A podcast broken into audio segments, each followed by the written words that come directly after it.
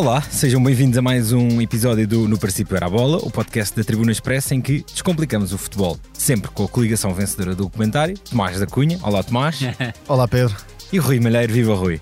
Viva Pedro, viva Tomás e cumprimentos a todos que nos ouvem. Este podcast expresso é só um de muitos que pode ouvir no site do Expresso ou na sua plataforma preferida. Histórias inspiradoras, os debates que importam, entrevistas exclusivas. Da cultura à política, da economia ao humor. Ouça onde e quando quiser. Fica a par das últimas novidades em expresso.pt/podcasts e nas nossas redes sociais. Expresso liberdade para pensar. Estamos já neste janeiro de Cannes e de Taça da Ásia, para, o que daremos um saltinho a essas paragens, mas primeiro vamos analisar a última jornada da primeira volta do campeonato, com triunfos de Sporting, Benfica e Futebol Clube do Porto. Este último frente a um Sporting Braga que atravessa um momento complicado. Vamos também olhar para o sorteio da Taça de Portugal, que definiu já o caminho das meias finais e da final rumo à partida decisiva no Jamor. Mas primeiro arranquemos pelo campeonato, pelo Estádio do Dragão, onde se, disputou o confronto de cartaz do fim de semana. O Futebol Clube do Porto bateu o Sporting Braga por 2-0 e numa semana o ambiente parece ter mudado um pouco nos azuis e brancos. Há dias, com o empate no Bessa, havia muitas dúvidas em torno dos portistas, mas no, no Estoril, primeiro e frente ao Sporting Braga, depois Conceição deu uma volta à equipa. Juntou Varela e Nico Gonzalez na base do meio campo, colocou Chico Conceição, PP e Galeno no apoio a Evanilson, que continua com uma grande regularidade goleadora. Tomás, um, Ruben Amorim, está sempre a dizer que no futebol as coisas mudam muito, muito rápido. E numa semana parece haver aqui indícios de mudança no Futebol Clube do Porto. Completamente. E fico genuinamente surpreendido por Conceição ter demorado tanto tempo a dar o braço a torcer ou a reconhecer que esta equipa podia aproximar o Porto, em primeiro lugar, de uma melhoria exibicional e com isso, claro, os resultados um, a acompanhar. Vamos ver de que forma um, esta equipa consegue crescer. Depois há que perceber como é que funcionará no regresso de Taremi, que tem estatuto para ser, uh, obviamente, titular, e isso mudaria um pouco o cenário. Mas voltará a três meses de acabar o contrato. É isso, isso, também. É isso, pode pesar um bocadinho uh, na, nas opções de Sérgio Conceição. Nesta fase, e com Taremi ausente na, na taça asiática, houve aqui uma ligeira mudança em termos de estrutura e, sobretudo, a aposta em jogadores que estão a elevar o, o nível do Futebol Clube do Porto em vez de ter um 4-2-3-1 com Taremi no suporte a Evanilson, há uma espécie de 4-3-3, eh, embora os comportamentos se aproximem muitas vezes de um 4-2-3-1 ou um 4-4-2, porque Nico Gonzalez é o interior à esquerda de Alan Varela e uh, recua muitas vezes para pegar na bola sobre a esquerda e fazer essa ligação. É um médio com uh, muito mais segurança no passe, que uh, desvia, ou seja, o foco não está completamente em Alan Varela no início da construção do Porto, e com isto, e falámos aqui tantas vezes desse tema, PP não é obrigado a, a, ser tão participativo nas tarefas de criação e está mais focado nos movimentos de ruptura, nas acelerações sobre a meia-direita. Depois, em apoio, Evan Nilsson, que está num momento sensacional de forma, não só a fazer jogar, também a marcar golos. E Francisco Conceição, que nesta altura tem aqui uma nova vida. E não falo apenas da aposta uh, como titular. É que Francisco Conceição, em vez de estar a jogar como extremo, puramente aberto, no corredor, vem muitas vezes por dentro, na zona que PP deixa livre e recebe a bola no pé e a partir daí acelera o jogo do Porto, consegue associar-se, tem poder no drible, ganhando essa confiança, acredito que pode dar muito mais ao ataque de Conceição. E também é curioso, Rui, e passo a bola já que falamos aqui de Francisco Conceição, que uh, não, não sei se partilhas desta ideia, um Francisco Conceição titular também é um Francisco Conceição que não se limita só àquele jogo de um contra um, como sucede quando parte do banco e tem menos minutos e entra sempre com aquela já numa fase de desespero vontade de Verdade. ir sempre para cima e fazer sempre a mesma jogada, de, digamos assim, e estás à vontade para falar também desta pequena transformação que Conceição fez na última semana. É, eu, eu creio que, que, há duas, três semanas eu e o Tomás demos um bocado o alerta para o que seria necessário para o Futebol Clube Porto fazer e a verdade é que foi muito ao encontro daquilo que nós dissemos aqui na, na, na no, no Princípio Era a Bola, uh, se quiseres, nas penúltima e antepenúltima edição. Eu creio que o Francisco Conceição, e o Tomás estava a, tocar nesse aspecto, entrava muitas vezes em situações de desespero. Nós já tínhamos aqui dito que o Francisco Conceição não pode ser prejudicado por ser filho do treinador. Ele é um grande jogador, é um jogador que oferece coisas que os outros extremos do Futebol Clube do Porto não oferecem, e eu gosto particularmente do Gonçalo Borges, mas a verdade é que Francisco Conceição tem outra capacidade. E o Tomás tocou num ponto essencial, é que o Futebol Clube do Porto, mesmo partindo de uma estrutura, se quisermos, de um 4-2-3-1, se transforma e muito bem num 4-3-3, com o PP a funcionar como interior direito e o Nico Gonzalez em interior esquerdo, e isso aconteceu muito em momento defensivo e foi absolutamente nuclear para travar, se quiseres, a, a entrada da bola nos médios centro, a entrada da bola limpa nos médios E Varela também a subir muita pressão. Sem dúvida. E, e, se reparares, Tomás, em várias ocasiões, ainda na, na, na, na, base antiga do Futebol Clube do Porto, o Varela estava muitas vezes à frente dos outros médios em termos de pressão e até dos alas. Uh, não foi o caso do jogo uh, diante do Sporting de Braga, mas o papel do PP, do Varela e do Nico uh, em conjunto foi determinante para que a bola nunca entrasse limpa nos médios do Sporting de Braga. Mas respondendo ao, ao, ao cerne da tua questão, Pedro, o Francisco Conceição Já não entra no jogo em fase de desespero, em que é claramente obrigado a procurar muitas vezes um contra um. Ele nunca perderá essa capacidade de um contra um, mas sai muito beneficiado de algo que o Tomás disse. É que ele estava muito preso à largura nesta equipa do Futebol Clube do Porto e hoje em dia é um jogador que e hoje em dia falo concretamente de Amoreira e o jogo diante do Sporting de Braga ontem, é um jogador que surge também no espaço interior. E ele no espaço interior também é capaz de desequilibrar, porque não é só um jogador de um contra um, é também um jogador que tem capacidade no último passe, creio que também pode desenvolver a sua capacidade no remate e é também um jogador muito forte na reação à perda. No entanto, tenho que deixar aqui uma nota. Ele tem que ter muito mais cuidado no capítulo, disciplinar, nomeadamente nas entradas duras que faz, porque não é normal que um jogador com as características dele uh, e, sobretudo, com pouco tempo de utilização que ele tem, já tenha sete cartões amarelos na liga.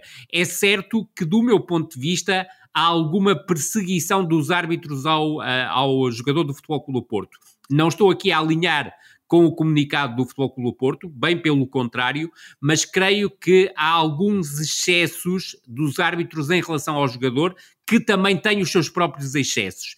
E quer o Francisco Conceição deve moderar esses excessos, mas também os árbitros não devem ter uma atitude, e aqui colocando aspas bem uh, vincadas, persecutória sobre o jogador que tem um estilo muito próprio e um estilo que uh, faz com que muitas vezes também procure em algumas situações simulações. Mas creio que deve também haver aqui pelo lado dos árbitros, um lado pedagógico, ou seja, também chamá-lo à atenção, mas não persegui-lo imediatamente com o cartão amarelo. De resto, em relação ao jogo, estou completamente de acordo com o Tomás. Há uma entrada fortíssima do Futebol Clube do Porto, pressão muito bem definida por parte do Sérgio Conceição, mais uma vez, do ponto de vista estratégico, a engolir, se quiseres, o Arthur Jorge, ah, e sobretudo houve um Sporting de Braga que, do meu ponto de vista, falhou na abordagem estratégica ao jogo. Uh, não é uma um falhanço tão contundente, se quiseres, como os que o Arthur Jorge teve na, na, nas, nas, temporadas anteriores, mas a opção por José Fonte e Paulo Oliveira como defesas centrais da equipa do Sporting de Braga obrigou a que a equipa, principalmente na fase inicial do jogo, optasse por um bloco médio-baixo. Ao contrário do que aconteceu na luz, em que o Sporting de Braga pressionou alto e dificultou muito a saída do, do Benfica. E além disso, com os médios tão bloqueados uh, e obrigando os centrais a construir, o Braga teve muitas dificuldades, sobretudo naquela primeira meia hora, para ligar o jogo. Sim, houve momentos, houve momentos da, da, da segunda parte em que havíamos uh, José Fonte e Paulo Oliveira até já dentro do meio campo do Futebol Clube do Porto uh, com um manifesto de desconforto tendo bastante e sem descobrir para, o passe. para, e aí uh, pensa-se logo numa questão que não é tão falada. Ou seja, claro que José Fonte, Paulo Oliveira não só porque os outros também já limitaram muitas vezes a equipa são um problema a defender e é isso que tem traído realmente o Sporting isso Braga mesmo. nesta temporada mas também são um problema a construir. E muitas vezes, quando há outro tipo de pressão nos médios, a equipa não funciona.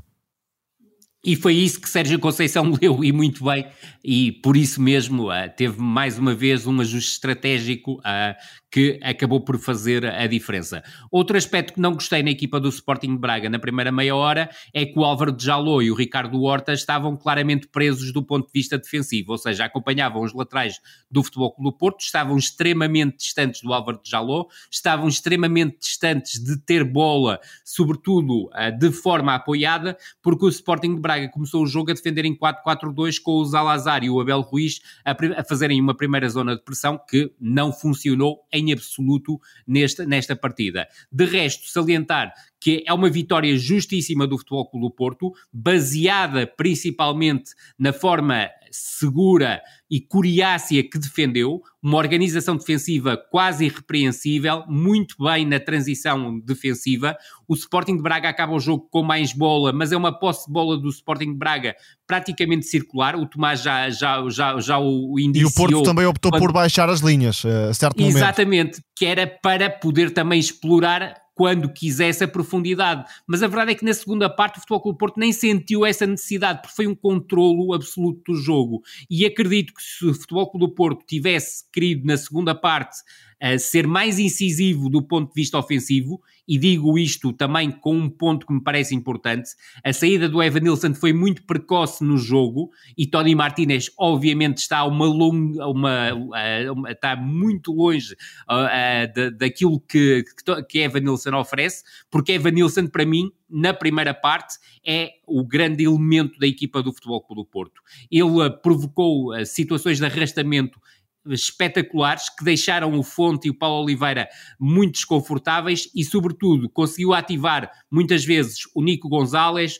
o PP que surgia muitas vezes nas suas costas, o próprio Galeno e o próprio Francisco Conceição, salientando esse aspecto que o Tomás há pouco referiu, que é a questão do Francisco Conceição não ter estado tão refém da largura e a surgir muito no espaço interior, e a largura ou era conferida pelo João Mário ou até em alguns momentos pelo PP, uhum. com movimentos de dentro para fora. E além disso, uh, desculpa Pedro, já te dou a palavra, essa foi a chave do jogo, quer para o Porto, com Francisco Conceição a sair do corredor e a aparecer por dentro, e ali depois da meia hora, mais coisa menos coisa, uh, Arthur Jorge sentiu a necessidade de soltar Ricardo Horta também para o corredor central, com Vítor Gomes a tentar chegar-se mais à frente. Mas uh, depois Ricardo Horta também não correspondeu propriamente, aliás, teve uma semana uh, pouco positiva, digamos. Tomás Nico esteve, eu diria, com um pé e meio fora do estádio do Dragão.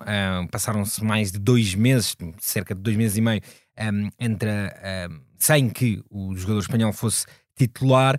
Uh, acreditas aqui numa segunda vida de Nico no Futebol Clube Porto? Acho que neste momento Sérgio Conceição já vê Nico Gonzalez com outros olhos. Acredito eh, que o jogador tenha melhorado alguns aspectos sob o comando de Sérgio Conceição, tenha feito o tal processo de adaptação. Agora, aquilo que me pareceu excessivo foi a total ausência, uh, não digo castigo, mas a total ausência do jogador quando o Porto eh, não conseguia sequer ter controle a meio campo, ter capacidade de passe na zona central. E aí Nico Gonzalez podia ter esse processo em competição. Nada impedia Sérgio Conceição de dar mais minutos, mesmo que não fosse como um titular absoluto, a Nico Gonzalez. Depois há um ponto hum, em que discordo, se calhar, da opinião da maioria. É que a dupla Taremi e Vanilson realmente funciona. Isso não está em causa e, e creio que não é sequer tema.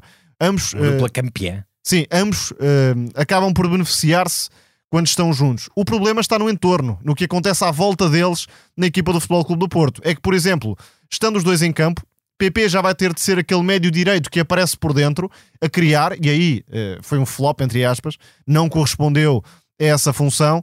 Francisco Conceição já não tem espaço na equipa, portanto, o que estava errado na equipa do Porto não era propriamente a dupla Taremi e Vanilson, era o que acontecia à volta deles com uh, a presença de Taremi naquele papel de segundo avançado.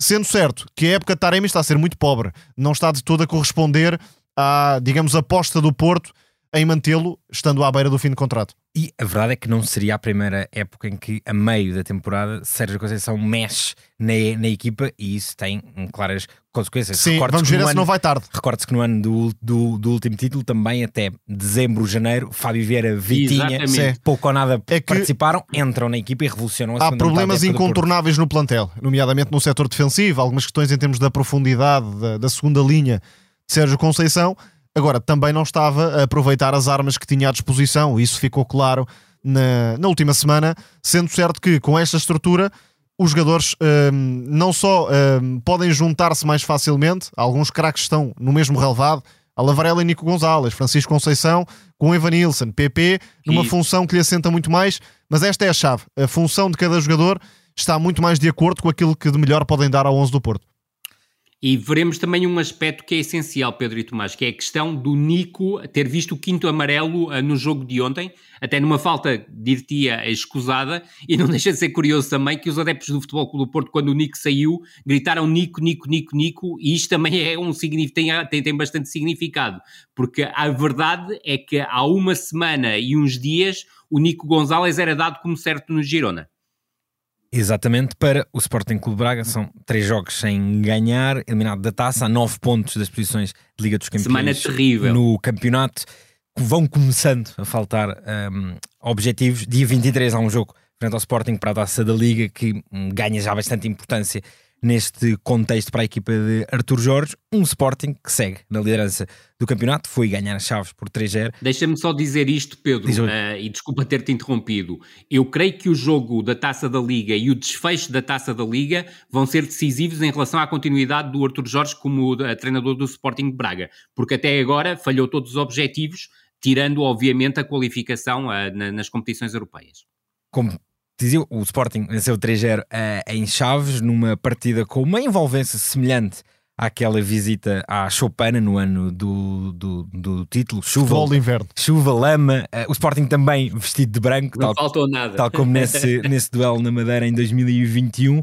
Rui, foi um jogo de clara superioridade do Sporting, que mesmo antes daquele desbloquear do jogo por Paulinho já tinha tido 3, 4 uh, situações eh, claras para fazer o 1-0 dir-te-ia que o Sporting, se fosse ao intervalo ganhar por 3-0, não era minimamente surpresa, era no fundo, uh, uh, dir-te-ia, a transmissão daquilo que aconteceu na primeira parte diante do, dos Chaves. Tenho que referir isto, eu não gosto de criticar a, a, treinadores, mas a verdade é que a abordagem que o Moreno fez esta partida diante do Sporting é uma abordagem completamente suicida e não numa perspectiva kamikaze, ou seja, de ter sido um treinador que lançou tudo do ponto de vista ofensivo. Ele defendeu, foi de uma forma inarrável frente a uma equipa do Sporting que, como toda a gente sabe, se desdobra. E a seguir falaremos de Schmidt também nessa perspectiva, não é? Sem Porque dúvida, os problemas não são assim tão diferentes. Verdade, verdade, verdade. Mas um é por falta de estudo, uh, do meu ponto de vista, e, e aqui é por uma. Hum, eu, eu não, não, consigo decifrar esta, esta opção do. do Leitura do errada, não é? É certo. É, é leitura completamente errada. Para além disso, uh, para, para, além da questão do 4-1-4-1, há um aspecto que me parece essencial: é que o Steven Vitória, nesta altura da carreira, já tem muita dificuldade em estar numa linha de 4. Ele, numa linha de 5, ainda consegue disfarçar alguma coisa. Numa linha de 4, tem uma dificuldade imensa para ser um defesa central competente e de nível de, de, Primeira Liga. Mas acima de tudo dizer isto, a equipa do Desportivo de Chaves apresentou-se num 4-1-4-1 que vem de jornadas anteriores, ou seja, houve uma mudança estrutural na equipa dos Chaves, que não produziu assim tanto efeito quanto isso, mas a verdade é que a exibição em Famalicão acabou por ser uh, promissora. Agora, pensar que jogar contra o Famalicão é o mesmo que jogar contra o Sporting de Rubem Amorim é logo o princípio do erro, não o princípio da, do, era a bola, era o princípio do erro. E foi isso que aconteceu. Ou seja, nós vimos algo absolutamente surreal. O Sporting em momento ofensivo muitas vezes chegava ao último terço em situações de superioridade numérica, ou seja, praticamente um 5 contra 4. A equipa do Desportivo de Chaves colocando o Ruben Ribeiro no corredor direito que eu acho que é um equívoco rotundo. A equipa cresce sempre quando o Ruben está no centro do jogo. O Ruben, apesar de já ser um jogador veterano, é claramente o jogador de maior qualidade técnica desta equipa do Desportivo de Chaves. É o jogador que faz a equipa rodar. E a verdade é que o Sporting construiu praticamente todos os seus lances ofensivos na primeira parte e até na segunda parte pelo corredor esquerdo, tirando muito proveito do posicionamento do Mateus Reis como central esquerdo, sempre forte na condução, não tanto na construção, mas sobretudo na condução, a forma como ele desequilibra do ponto de vista ofensivo e até entra no último terço. E a conexão a que forma tem com como... Nuno Santos, já vem do Exatamente, do e ia, ia tocar nesse ponto, e a forma também como o Nuno Santos superou o João Correia, que não teve uma partida nada feliz. Mais vítima é do Correia, ainda assim. Aprecio verdade, sem dúvida nenhuma. Apesar daquele e depois a facilidade com que o Sporting chegava às zonas de finalização e conseguia finalizar com, a, com, a, com, flu, com fluidez. E a verdade é que até o Hugo Souza acaba por ser a principal figura da primeira parte, porque tem duas, três defesas que acabam por adiar um golo que se tornava inevitável. E um gol que surge num lance de bola parada, em que a defesa da, do, da bola parada por parte do Desportivo de Chaves é claramente imberbe e permite ao Paulinho, à boca da baliza, apenas encostar a bola. Depois, na segunda parte, aconteceu aquilo que era absolutamente natural face ao que era o 4-1-4-1 da equipa do Desportivo de Chaves, face à abordagem que o Desportivo de Chaves teve ao jogo, que foi o Sporting dilatar sem a menor dificuldade, em apenas uh, eh, 10 minutos, praticamente, o score de 0-1 para 0-3. Muito bom golo do Trincão, mais uma vez, combinação Mateus Reis, Nuno Santos e uma excelente definição do Trincão, que está a subir finalmente de forma e a aparecer num nível já mais próximo daquele que o levou o Barcelona um dia a contratá-lo, e depois o 13-0, que acaba por ser também um bocado o reflexo daquilo que, do estado lamentável em que o, o terreno de jogo estava e da, próprio, da própria intempérie, em que o Desportivo de Chaves não consegue aliviar um lançamento lateral do Sporting e o Pota aproveitar muito bem essa situação para definir o 3-0. A partir daí, vimos um Sporting claramente a baixar as linhas e a procurar depois explorar a profundidade. Voltamos a ver um Sporting a desperdiçar situações de golo que não pode desperdiçar, situações de superioridade e paridade numérica na chegada às zonas de finalização, com precipitações na decisão, mas aí, do meu ponto de vista, falta Marcos Edwards, que é um fator diferenciador a, a nível da tomada de decisão, e um desportivo de Chaves a procurar chegar à baliza do Sporting de forma diferente, ou seja, buscando um jogo mais direto, com o Jô a surgir aí como referência ofensiva e depois com um papel mais importante do Ruben Ribeiro na criação, a partir do corredor central, com algumas derivações para a direita para permitir que o Héctor Hernández, que tinha deslocado para a direita, surgisse como segundo avançado, mas a ser ele, quando o Desportivo de Chaves não procurava o jogo direto, a oferecer outro tipo de solução para permitir à equipa do Desportivo de Chaves chegar às zonas de finalização. Algo que não conseguiu, porque a verdade é que o, o resumo deste jogo para o Desportivo de Chaves é zero remates enquadrados na direção da baliza do Adam. Mas as coisas estão muito difíceis para o Desportivo de Chaves, é, é o último, sete derrotas nas últimas nove partidas, mas uh, sob o ponto de vista do Sporting, talvez a melhor notícia das últimas semanas da equipa de Ruben Amorim é que são sete vitórias seguidas, mas muitas delas dá a sensação, apesar de terem sido tranquilas, uh, tranquilas dá a sensação que até poderiam ter sido mais mais tranquilas. Sim, e com uma, uma notícia e com uma notícia interessante é que Ruben Amorim está a ter plantel, não está uh, uh, embora de facto seja impossível não destacar Iócaras, o Sporting não está a viver só de Iócaras, muito pelo contrário. Aliás, até há um Iócaras muito mais forte e muito mais influente em casa, em Alvalade, do que propriamente nas partidas eh, fora de casa. E com alguns, e, com alguns eh, protagonistas que há uns tempos nós não pensaríamos. Eduardo Quaresma, Trincão, está relativamente bem, portanto... Uh, como dizes, e foi injusto Eduardo Quaresma sair ao intervalo. Eu percebi perfeitamente que o, que o Ruben Amorim estava a antecipar. Primeiro estava a gerir a condição física do Coates. Ou seja, queria que o Coates jogasse 45 minutos, e isso era certo. E estava já a prever que o Desportivo de Chaves, na segunda parte, procurasse bombear bolas para a área, seja através de um jogo mais direto ou através de, de livros laterais. Mas a exibição do Quaresma na primeira parte é absolutamente irrepreensível. Sim, e parece-me claro, nesta altura, que uh, estiveram em confronto a melhor equipa da primeira volta e a pior equipa da primeira volta em termos de comportamentos coletivos Muito bem, Tomás. e de, e de referências de individuais. Depois, de facto, o planeamento Moreno foi um completo desastre para enfrentar o Sporting. Eventualmente, o Chaves até poderá crescer noutras partidas contra Concordo. outro tipo de adversários. Agora, o Sporting de Ruben Amorim joga assim há anos e o mesmo se aplica ao Rio Ave de Luís Freire, lá está. E é impossível defender a largura uh, com quatro elementos, sendo que Vasco Fernandes, naquele papel de médio centro, andou um bocadinho perdido, uh, por vezes não percebeu timings para uh, entrar na linha defensiva e muitas vezes João Correia ficou ali em situações de inferioridade Isso porque mesmo. Nuno Santos recebia aberto, se o lateral ia, Pedro Gonçalves aparecia nessa zona e, portanto, acabou por ser um, um, uma fonte de vantagens infinitas para o Sporting com Mateus Reis iniciar a construção.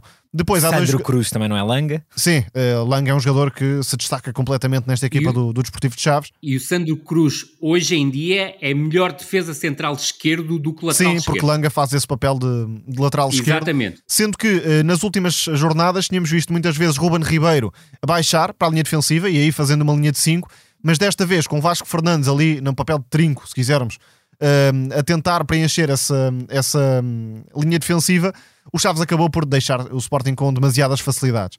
Depois, em termos individuais, destacaria o crescimento recente de Pedro Gonçalves, a jogar uh, de forma mais regular ao longo da partida, a dar muito em termos de uh, criação sobre a meia esquerda E uh, eu penso que por vezes também há uma obsessão com os falhanços. Isto é, Paulinho falha, falha um golo e portanto o que marcou já não conta. Pedro Gonçalves falha um golo e portanto o golo que marcou parece que já vale menos. Os, os grandes jogadores falham todas as oportunidades. Haaland é um jogador claro que, que falha sim. imensas oportunidades. E isso não lhe tira valor.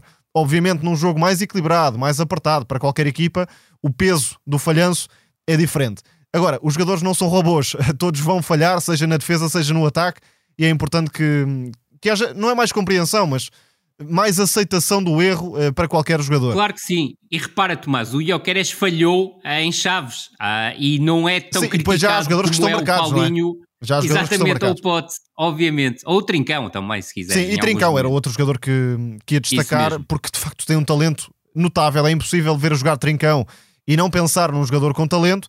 Agora, uh, já dissemos muitas vezes que vai dar o clique e depois acaba por ser uma coisa breve. Vamos ver se pega no embalo destes jogos. Deixa-me só dar uma, uma nota negativa na equipa do Sporting, é a única. Ricardo Gaio esteve muito mal. Uh, e do ponto de vista Sanca, defensivo, base, o Leandro que... Sanca, uh, se tivesse outro tipo de companhia, Uh, e se também fosse um jogador mais evoluído a nível da tomada de decisão, podia ter feito miséria em relação ao que era o corredor esquerdo dos Chaves e o corredor direito do Sporting. Acho que é uma preocupação grande de Ruben Amorim enquanto não voltar a ter uh, Jenny Catamo. Uh, veremos também até que ponto o Dário Essugo, que foi novamente utilizado uh, na parte final do jogo como lateral direito, ou lateral ala direito, não poderá vir a ser opção em algumas circunstâncias. E é curioso porque Amorim, uh, quando é questionado sobre essa opção, diz sempre que vai ser médio centro. A verdade é que joga mais e... como lateral do que propriamente como médio. E, e, e, com esta possibilidade que, que, é cada vez mais concreta do Coba quando aderir a, a, reforçar a equipa do Sporting, o espaço de Dária Sul como médio centro desaparece. Na divisão esta partida, Ruben Amorim entreabriu, digamos assim, a porta a um possível um, empréstimo de Dário Essugo. A um ponto do Sporting continua o Benfica, que na luz teve de dar a volta para bater o Rio por 4-1 Uh, ainda assim, Tomás, e já vejo com muita vontade de falar da estratégia de, de Freire neste embate contra Roger Schmidt, a equipa de Vila do Conde teve uma, digamos, uma hora inicial muito, muito forte, até a expulsão de Aderlan Santos, o gol de Guga, duas bolas nos postes, também Trubina dizer uh, presente, este 4-1 Uh, não explica bem o que é que aconteceu durante a hora inicial no Estádio da Luz. Não, de todo, foi um o jogo. O resultado foi muito melhor que a exibição. Sim, é, muito castigador para, para o Rio Ave. Aliás, uh, com um elogio ao, ao Rio Ave e ao treinador do Rio Ave, Luís Freire. Sem dúvida. Não me lembro. Muito difíceis. Em condições muito difíceis, com um plantel muito escasso.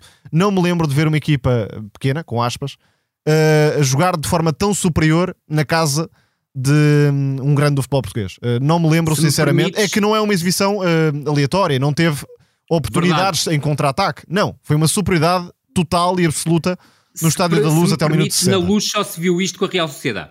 Sim, mas lá está, à escala não, não é bem a mesma coisa, é uma equipa nada, nada, com muitos recursos individuais, com um, um, jogo coletivo também muito uh, perfumado. O Rio Ave uh, joga-se sempre da mesma forma, e aqui com, com aspas novamente, tem um modelo muito bem vincado e não entra para ser figurante nas partidas, entra para uh, tentar construir desde trás. Depois, neste cenário, cabia a Roger Schmidt fazer uma de duas coisas. Ou uh, ajustava a pressão, para não estar constantemente em inferioridade, pressionando com dois avançados, os três centrais do Rio Ave, que a partir daí ligavam com os médios, e Guga fez mais uma vez uma, uma exibição notável, também com golo envolvido. Ou então baixava as linhas, só que esse não era, obviamente, o papel do Benfica a jogar em casa perante o Rio Ave.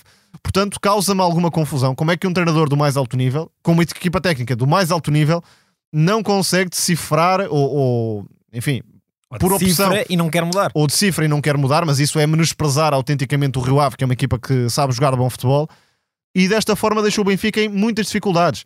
Eu li críticas eh, a todos os jogadores, eh, e de facto alguns não estão no melhor momento. O Otamendi, por exemplo, está a cometer mais erros e, e até a construir. Morato, quando é apertado, tem mais dificuldades enquanto lateral esquerdo. Os médios não tiveram a mesma influência. Artur Cabral esteve muito sozinho. Mas quando todos jogam mal. Mas isto é problema do treinador. A estratégia não deu conforto à equipa para estar uh, presente no jogo, para incomodar o Rio Ave na construção.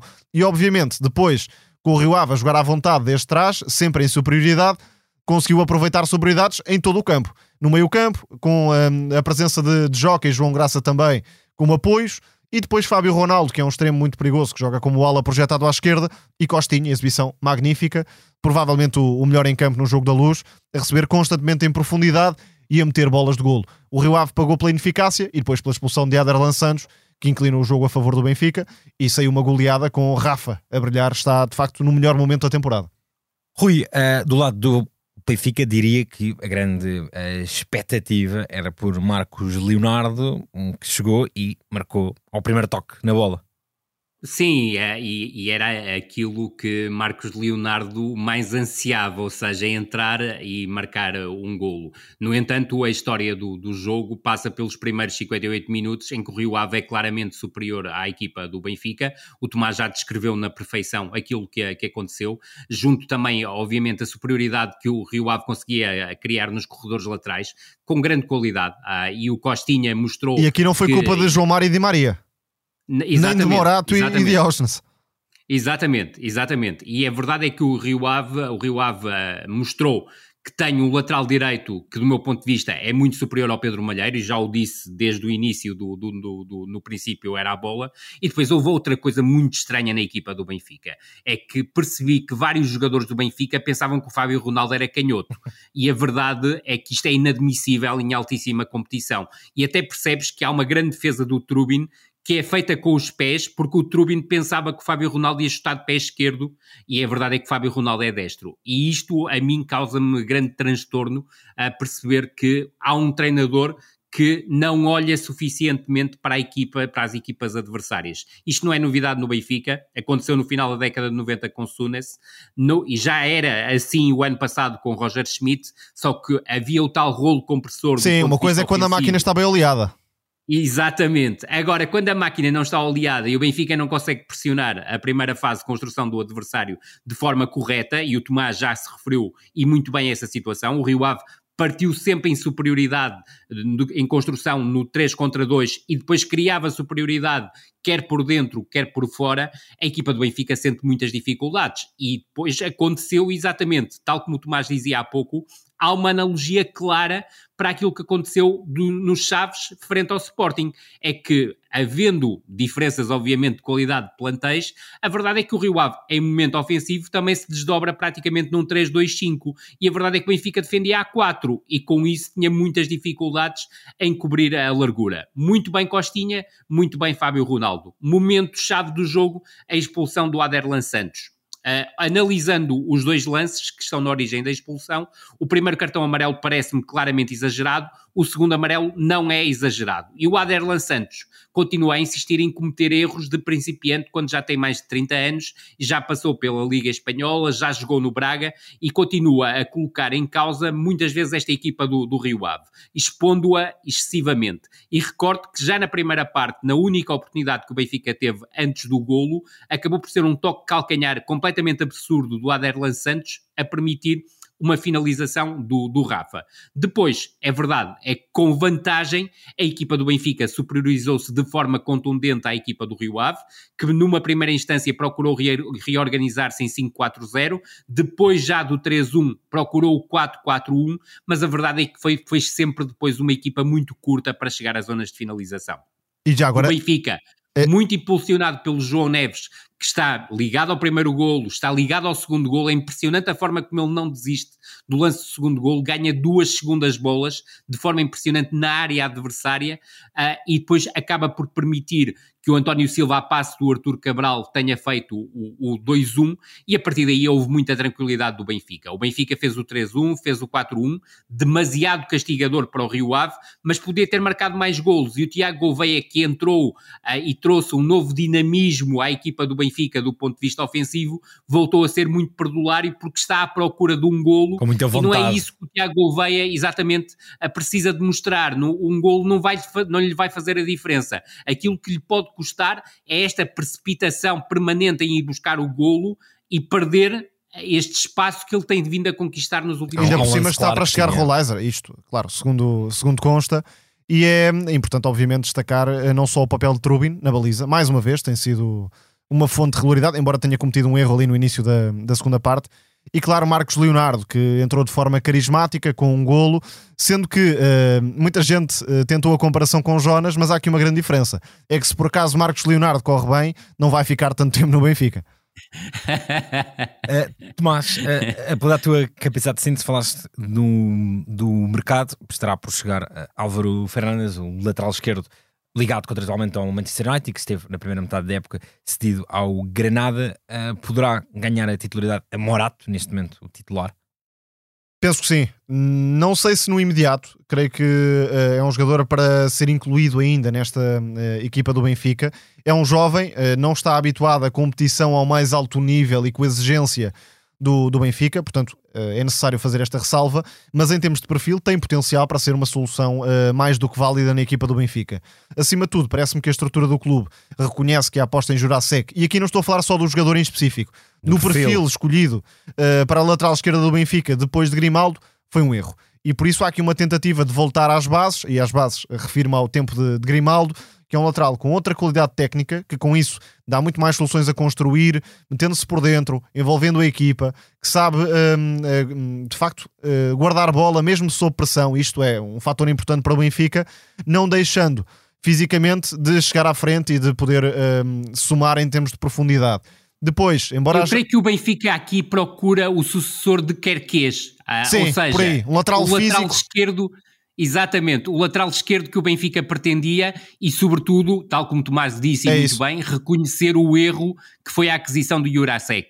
Aquilo que o Álvaro Fernandes, e, e perdoa-me Tomás por ter-te interrompido, mas aquilo que o Álvaro Fernandes um, aquilo que o Benfica vê no Álvaro Fernandes é tudo aquilo que o Jurasek não foi capaz de dar à equipa do Benfica. E de facto, Kerkez é esse lateral, é um jogador uh, que tem pedalada para fazer o corredor, mas também uh, tem aquelas típicas incursões por dentro, Certíssimo. recuperando no fundo aquilo que dava Grimaldo. Não se espera que Álvaro Fernandes seja tão criativo e que ganhe jogos, porque Grimaldo estava e está nesse patamar, mas é um lateral que, uh, naquela função de lateral mais construtor, que também chega à frente para desequilibrar, pode dar muito mais garantias do que o Jurasek e do que o próprio Morato. Grimaldo que... Mas deixa-me dizer, uh, Tomás e, Pedro, que com a tua exceção, porque já tinha lido e até ouvido sobre a aquisição do Álvaro Fernandes, és das poucas pessoas sensatas que não faz a comparação com o Grimaldo, porque são jogadores que não têm tem nada a ver... Tem umas coisas de Grimaldo, agora não tem o perfil todo. Tem algumas coisas, mas não é o novo Grimaldo, até porque o Grimaldo é um lateral à praticamente parte. Aliás, fala-se do Bayern no Munique para Grimaldo, só para se... Exatamente, Uh, exatamente. referir isso de Grimaldo ainda este fim de semana, mais uma vez decisivo com uma assistência para o gol de Palácios em Augsburgo Brutal. aos 95 Brutal. e a maneira como Xabi Alonso festejou mostra a importância desse E, gol. e deixem-me dizer isto, e eu creio que vocês os dois concordarão comigo. Eu creio que o futebol português foi injusto com o Grimaldo enquanto o Grimaldo passou por aqui. Nunca se lhe deu o devido valor. Ele era um lateral esquerdo que pensava o jogo como É a velha 10. história, defende mal, não é? Exatamente, E exatamente. sempre- Andamos anos, no, meu caso não, e nem no teu Tomás, mas a verdade é, e nem no teu Pedro, mas a verdade é que o comentário que era feito, eh, e, e- e reparem, um ano antes do Grimaldo sair a custo zero do Benfica, havia gente que achava que o, o Grimaldo devia ser dispensado do Benfica por causa de uma rábula de um jogo do Impasses Ferreira, em que o jogador não, não, não, não- participou. Ah, já não lembro qual, qual era o caso concreto, acho que era, alegou um, um- problema pessoal ou, ou algo do género, mas a verdade é que naquela altura havia quem defendesse que o Grimaldo devia ser dispensado a custo zero do Benfica. O Grimaldo foi uma pérola que o Benfica conseguiu encontrar, neste caso muito mérito do, do José Boto na altura, ah, que o foi buscar à equipa B do Barcelona. A verdade é que até numa primeira circunstância o Rui Vitória não lhe deu tanta atenção como o Grimaldo merecia e foi já no pós-Eliseu que o Grimaldo ganhou o lugar e o Grimaldo é um dos melhores laterais esquerdos da história do futebol português e obviamente da história do Benfica. Passemos agora então às nossas rúbricas. Na Revienga, vamos olhar para uma notícia desta manhã de segunda-feira, o sorteio da Taça de Portugal, que definiu já o, o caminho rumo à final do Jamor. Nos quartos de final, eh, o Benfica vai a Vizela, o Sporting vai aos Açores, defrontar o Santa Clara, o Sporting joga em Leiria contra a União e o Vitória de Guimarães recebe o Gil Vicente nas meias finais, que serão as- a duas mãos. O vencedor do Vitória Gil defrontará um vencedor do Santa Clara Futebol Clube do Porto e quem ganhar entre Vizela e Benfica eh, será eh, sorteado frente ao vencedor do União de Leiria Sporting. Rui, impressões deste sorteio? A primeira coisa, deixa-me dizer-te, uh, espero ansiosamente pela altura em que terminem as meias finais a duas mãos, porque eu acho que são uma coisa totalmente absurda. E separadas por sobretudo... seis semanas. É que seis a semanas, primeira mão, a primeira mão das meias finais é 27, 29 de fevereiro Verdade. e a segunda é 2, 4 de abril. Ou seja, uma eliminatória separada por tanto tempo. Verdade. No ano passado houve o cuidado dos jogos serem em, uh, na, na, mesma em, uh, em semanas, uh, duas semanas consecutivas. mas já houve tempos Era dois em meses. que havia não, dois eu... meses ou dois meses e meio entre os jogos. E sejamos honestos, eu creio é que quase isto... impossível para um pequeno, e volto a colocar aspas, eliminar um grande a duas mãos. Sem dúvida nenhuma. Sem dúvida o Famalicão nenhuma. esteve perto mas... e seja dado esse mérito, mas é muito difícil. Verdade. É, é, muito difícil e, sobretudo, eu creio que ninguém ganha com estes jogos a, a, duas mãos. Não tem interesse, praticamente ninguém o faz uh, na, na, Europa civilizada e creio que Portugal também não ganha nada. E, sobretudo, numa altura em que o calendário competitivo é tão denso e, ainda por cima, há uma taça da Liga que será para manter, mesmo que seja num registro apenas de Final Four, eu creio que não, não faz sentido haver uh, meias finais da taça de Portugal a duas mãos. Aqui, o mais interessante é que Benfica, Futebol Clube Porto e Sporting acabam por jogar fora o que dá, se quiseres, abre um bocadinho mais as eliminatórias, independentemente de Benfica, Futebol Clube Porto e Sporting serem favoritos. Uh, o Benfica vai a um Vizela que ontem foi goleado pelo, pelo Boa Vista, uh, mas é um Vizela de Rubén Della Barrera uh, que curiosamente, do que eu tenho visto, é uma equipa que procura emular o Brighton. Agora, eu creio que as apostas de Ruben de La Barreira são um bocado estranhas para uma equipa que pretende emular o, o Brighton. A ideia é boa, não, não vou dizer que, que, que não é. Eh, até eh, fiquei agradavelmente surpreendido em um outro momento. Não foi o caso do jogo de ontem, confesso que ainda não tive tempo para ver. Aliás, eh, seria impossível conseguir ver os jogos todos, até porque também estive atento à, à CAN. Mas a verdade é que esta equipa parece-me com as opções que este treinador tem tido, eh, está a complicar algo que pode condenar o Vizela a uma descida de divisão. Agora, a um jogo, pode ser um jogo interessantíssimo. Agora, isto também não impede que a forma como o Vizela está a abordar os jogos acabe por terminar numa goleada do Benfica em Vizela. Também não ficaria nada surpreendido com isso. Futebol Clube do Porto vai ao Santa Clara. Líder, Santa Clara, líder da Exatamente, líder da segunda Liga e, do meu ponto de vista, a melhor equipa da segunda Liga, a equipa que melhor joga futebol. Uma curiosidade muito importante, e isto já fazendo um paralelismo com a União de Leiria, e curiosamente as duas equipas digladiaram-se este fim de semana, a vitória do Santa Clara fora diante da União de Leiria por 1-0, União de Leiria que será o adversário do Sporting, são duas equipas que jogam num 3-4-2-1 que tem muitas semelhanças, do ponto de vista, obviamente, estrutural, com aquilo que o Sporting faz habitualmente. Eu gosto muito da equipa do União de Leiria, acho que é uma equipa muito bem trabalhada pelo Vasco Botelho da Costa. Equipa dos Leandros. Tem muito, Exatamente. Tem muito menos pontos do que o futebol que a equipa pratica justifica. Com muita gente de ah, andamento uh, de, Sem dúvida. Primeira Liga. Aliás, deixa-me só dar esta nota, Rui, muito rapidamente. Eh, saiu o sorteio e, e, e, os comentários um, eh, acabaram por ir no sentido de que o Benfica foi muito prejudicado e o, o Sporting e o Porto tiveram muita sorte. Isso até pode uh, colocar-se para as meias finais, onde o Sporting uh, se cruza com o Benfica e o Porto terá, uh, em teoria, lá está, um jogo menos exigente. Agora, quem acha que o Santa Clara, líder da segunda Liga, está muito longe do Vizela por estar na primeira Liga, Mentira. está completamente enganado. E... Mesmo a União de Leiria tem um plantel do nível de algumas equipas da primeira não, Liga. Não é só uma questão pontual, porque Incluindo vamos, o Vizela. Vamos, vamos pôr que o Estoril teria menos 3 ou 4 pontos, um Estoril o plantel de um Estoril não, não terá não a há diferença significativa entre Sem as primeiras dúvida. equipas da segunda liga e as últimas equipas da primeira liga. É, não são muito parecidas em termos de nível, em termos de plantéis, muitas vezes, e aliás, há alguns plantéis de segunda que facilmente teriam protagonismo na primeira. E o Santa Clara e a União de Leiria não aparecem aqui por acaso. Uh, é certo que quero, no, sobretudo no caso do Vasco Matos, é, foi um treinador que entrou no início desta temporada. O Vasco Botelho da Costa já está no segundo ano na equipa da, da União de Leiria, mas são equipas muito fiéis a um modelo de jogo e a uma forma de jogar e não abdicam dessa forma de jogar. E isso parece muito interessante na forma como se deve ser abordada esta, esta, estes quartos de final e concordando inteiramente com o Tomás. Não saiu nenhuma fava à equipa do Benfica as hipóteses de uh, o União de Leiria e o Santa Clara eliminarem o, o, o, Sporting e o Porto, respectivamente, são mais ou menos as mesmas que o Vizela tem de eliminar o Benfica. Não será por aí que se decidem os quartos Concordo de final. Concordo inteiramente. Depois, a outro, no outro jogo dos quartos de final, que coloca frente a frente duas equipas da primeira divisão, obviamente o favoritismo tem que ir para o Vitória Sport Clube. É um momento importante para o Vitória, porque pode ser o atingir das meias finais e face também àquilo que tem sido o campeonato até o momento, e recordar que o Vitória ainda jogará hoje e pode fazer a tal aproximação ao Sporting de Braga, que também será muito estimulante para os adeptos do clube, tem favoritismo sobre a equipa do Gil Vicente, mas se há um aspecto que, que, também tenho focado e o Tomás tem concordado comigo, é que esta equipa do Gil Vicente, para o plantel que tem, tem uma pontuação muito fraca face àquilo que é o valor da, da, equipa. Demora a marcar gols, precisa de muito e depois sofre muito atrás, por vezes.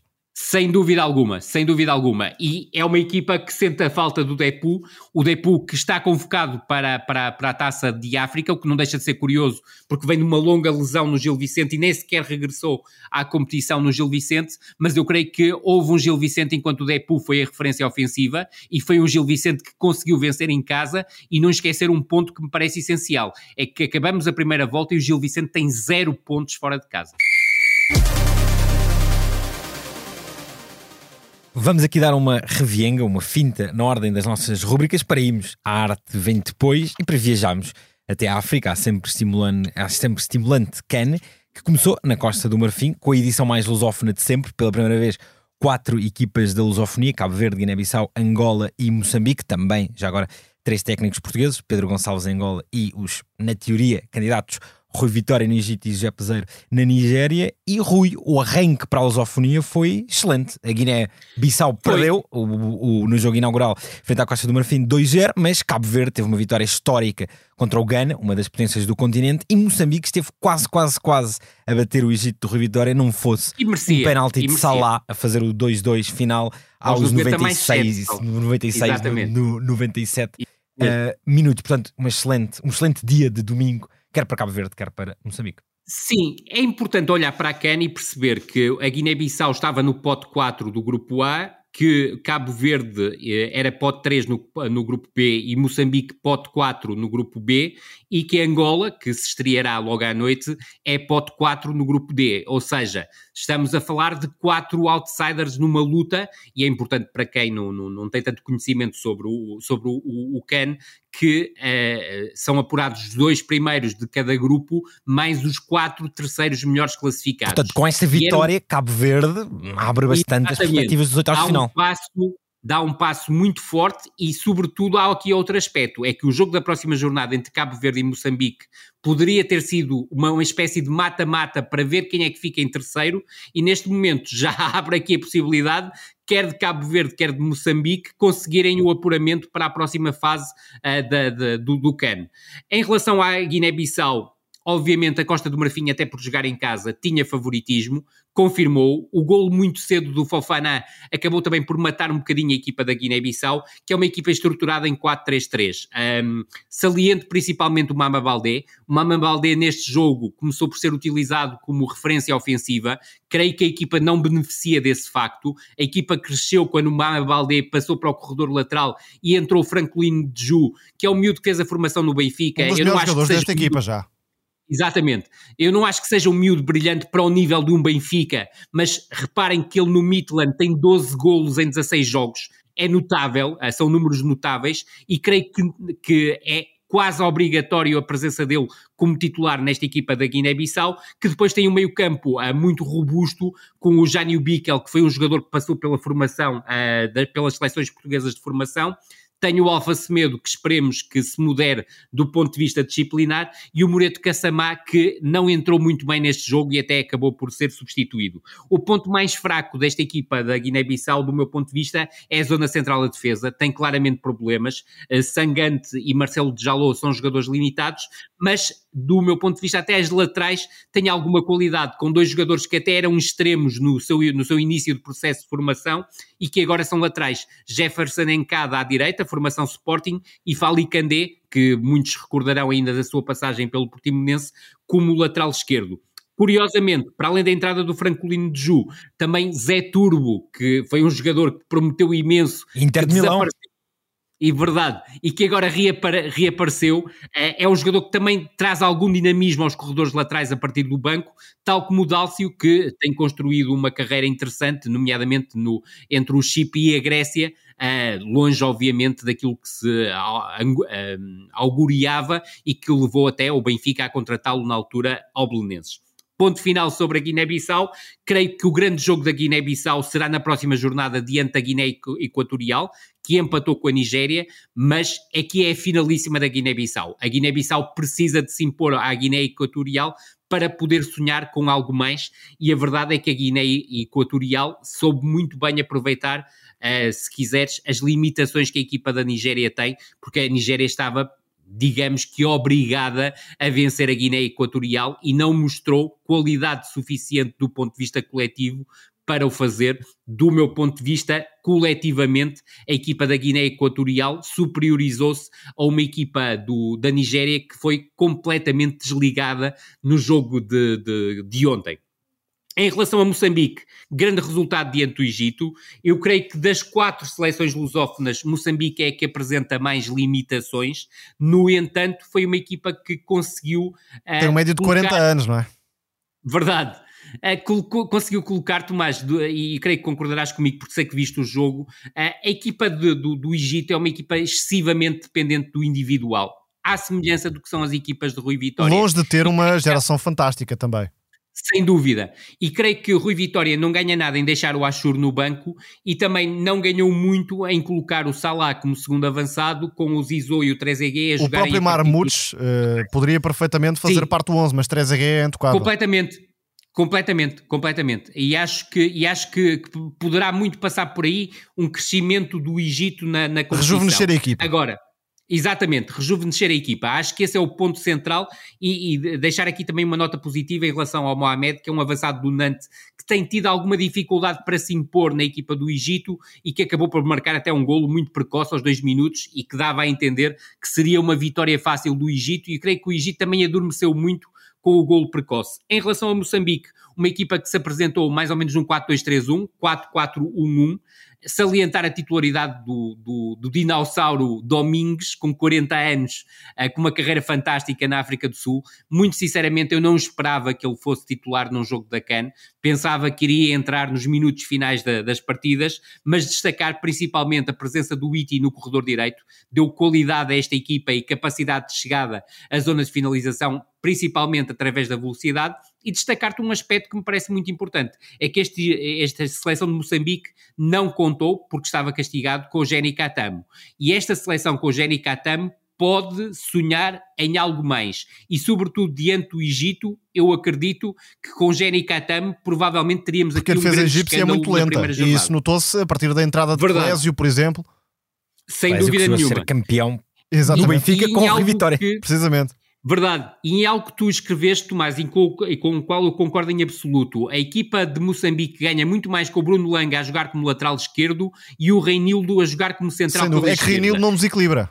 É um jogador eh, Exatamente. para jogar em zonas baixas, dá estabilidade defensiva, mas não nenhuma. desequilibra na frente. Com Bruno Langa. Sem dúvida nenhuma. E eu creio que Chiquinho Conde, olhando para este jogo, pode tirar uma conclusão muito importante. É que esta equipa de Moçambique poderá crescer muito mais num 5-4-1 e até jogar com uma referência ofensiva de maior mobilidade. Libertando, por exemplo, seja, o Jani Catamo para missões ofensivas. Exatamente. Exatamente, exatamente, mas estamos completamente de acordo na, na, na, visão sobre o Moçambique. No entanto, frisar grandíssimo resultado diante do Egito. Mesmo assim, mesmo com o empate no fim. Uma nota para o Verdade. Também, porque é um médio que Verdade, se percebe que joga num patamar competitivo superior. Mais Sem calma dúvida. com bola, tenta juntar a equipa e fez uma super jogada no lance que deu 2-1 na altura.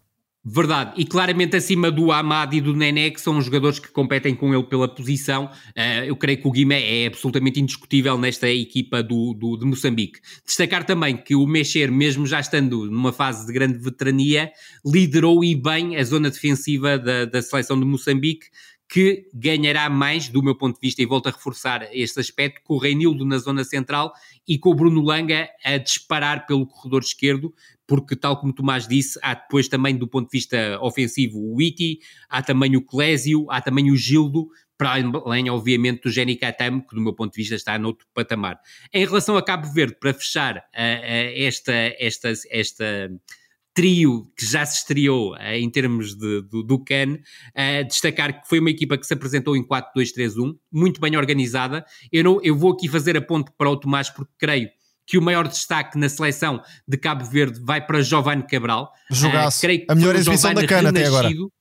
Exatamente, melhor exibição individual Até agora, entenda-se, dois dias de competição. Completamente, Exatamente, estou completamente de acordo contigo, mas digo-te já, acho que vai ser difícil na primeira jornada haver uma, uma exibição individual tão forte, talvez só na seleção de Marrocos, tão forte como o Giovanni Cabral. Mas vou-te dar aqui, uh, fazer-te a ponte para tu falar sobre o Giovanni e eu depois já faço um retrato mais global da, da, da equipa de Cabo Verde.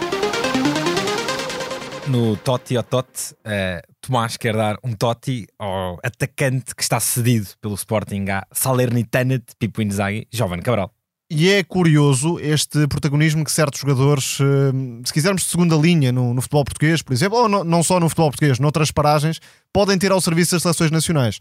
É que uma coisa é Giovanni ser uma figura secundária no Sporting, outra coisa é jogar ao serviço de Cabo Verde, onde realmente pode ser a estrela de, de uma equipa Mas, muito sólida. Diga-se também que Giovanni tem um pouco este perfil é uh, muito confiante de se quando está bem, fisicamente. Quando, quando está, está bem, bem, é um jogador que finaliza com muita qualidade assume a condução de bola, Tem um mas incrível. revelou um, um, bom entendimento de quando soltar e Cabo Verde joga sem uma referência. Te, teve um ataque com quatro homens móveis, Ryan Mendes mais sobre o corredor direito, o autor do gol, Bebé uh, e Giovanna a trocar de posição, Jamir Monteiro na frente, não sendo propriamente também um ponta de lança, é um médio avançado móvel que pressiona muito, Bebé, já agora tenta para, desmarcações. Para quem nos está a ouvir, é aquele bebê. É, exatamente. Que em 2010 jogou no Manchester United. Muito familiares uh, aos adeptos portugueses, e é normal que assim seja, mas de facto nenhum como o Giovanni Cabral. Ia marcando um golaço numa jogada individual, participou diretamente no lance do primeiro golo com o um remate, lá está, de, de fora da área, muito uh, potente, e é um jogador que tem tudo para continuar nesta linha, a assumir-se como uma estrela de Cabo Verde, que tem aqui um grupo muito homogéneo, sem uh, realmente jogadores que se destaquem por aí além, mas com uma série de jogadores de muita qualidade. Por exemplo, os centrais fizeram um bom jogo, bem como os laterais, Giovanni e Jamir Monteiro também. Jogo. Logan Costa a mostrar atributos na antecipação e atenção que tem 22 anos. Portanto, acima de tudo, fica a ideia de que Cabo Verde é uma equipa para ter em conta como outsider nesta CAN. E Cabo Verde, nos últimos anos, tendo obviamente uma base de recrutamento menor que outros países, já vem sendo a seleção lusófona mais uh, consistente, uh, quartos de final na estreia, na última edição uh, do CAN uh, foi aos oitavos de final, na altura perdendo só com o Senegal, mesmo nas qualificações para mundiais, uh, andou alguma vez a roçar playoffs com boas campanhas, portanto, uma seleção que consistentemente tem vindo a melhorar as suas E neste prestações. momento, a melhor seleção lusófona em termos de ranking. Tomás, querias ainda dar um pequeno toque para Tamer Sayan, avançado da Palestina, que na Taça da Ásia marcou na derrota por 4-1 contra o Completamente simbólico. A Palestina está também a hum, jogar a Taça Asiática, obviamente não vai ter grande uh, peso nessa competição. Agora, o, o futebol é sonho, o futebol é esperança, o futebol é união e, portanto, esse golo da Palestina contra o Irão, uma derrota, enfim, pesada, como se esperava, não, não era para outra coisa, mas o próprio facto de a Palestina estar em prova, ter uh, muita gente nas bancadas, ter a solidariedade uh, do outro lado, uh, muita gente que terá visto esse jogo estava com a Palestina, pensou na Palestina. Sem dúvida. E nesse sentido, enquanto ehm, desporto, que é muito mais do que desporto, fica essa nota uh, simbólica para o autor do gol da Palestina contra o Irão. E fica também a nossa lembrança a uh, Shabi Shaban, centrocampista 21 vezes internacional, que uh, morreu no, nas últimas semanas na sequência do bombardamento de israelitas, e para Abu Al-Abed, selecionador olímpico da Palestina, que também faleceu recentemente. Uh, passamos agora a tomar. Pedro, só muito rapidamente, vou deixar só uma referência em relação à seleção de Angola. É uma seleção que vai saltando entre estruturas, já joga entre 3-4-1-2 ou 3-4-2-1, mas alterna com 4-1-4-1. Eu creio que o principal jogador da seleção, e não sei se Tomás concordará comigo, é o Zito Luvumbo. Eu tenho muita curiosidade em ver Finalmente o, como, é, como é que Exatamente, eh, no, no, jogador do Cagliari. Vamos ver até que ponto ele consegue ser o desequilibrador desta seleção de Angola e, sobretudo, destacar a força do meio-campo, onde eu creio que o Benny Mukendi devia ser titular. Não tem sido, a aposta tem sido mais em Show Freddy, que é o Freddy que passou vários anos no Belenenses, para quem não se recorda, e o Kellyano, que é habitual suplente na equipa do Estrela da Amadora.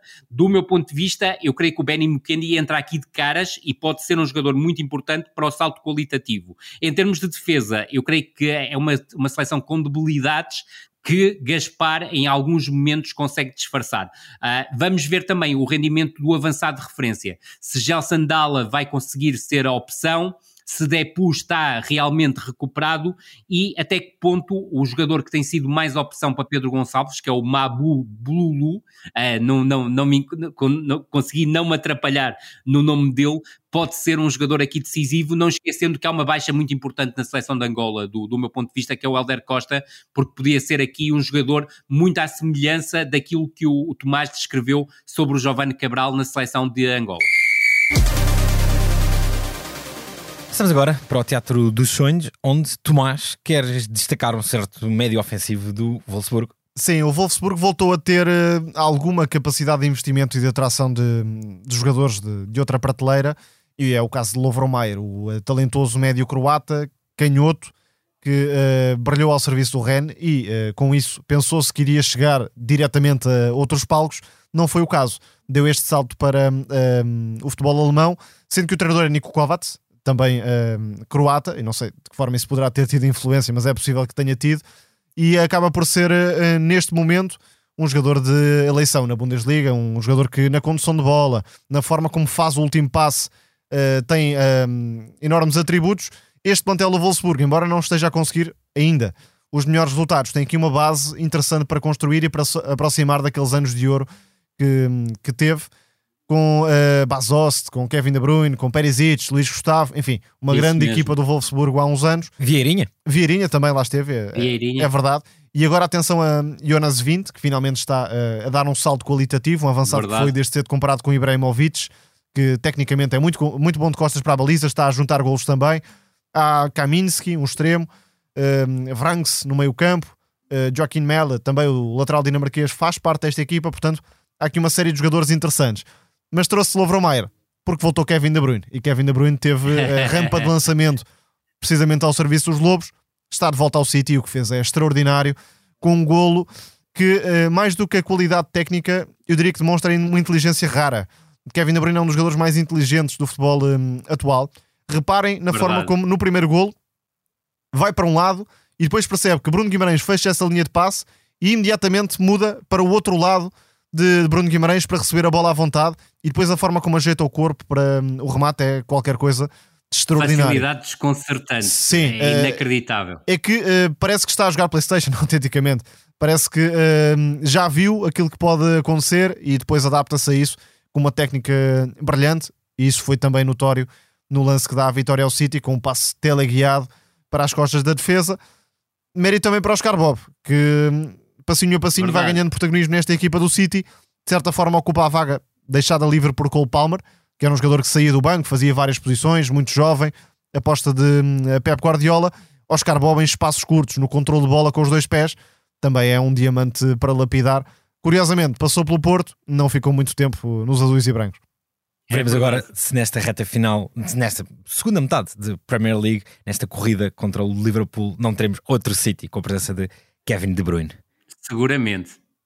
Foi mais um episódio do No Princípio Era a Bola, gravado no começo da tarde de 15 de janeiro, com sonoplastia do Tomás Delfim. Obrigado, Rui. Muito obrigado, Pedro. Grande abraço, Tomás. Um abraço a todos. Obrigado, Tomás. Muito obrigado por estar aí desse lado. Tenham uma boa semana de Can e de Taça da Ásia. Nós voltaremos para a semana.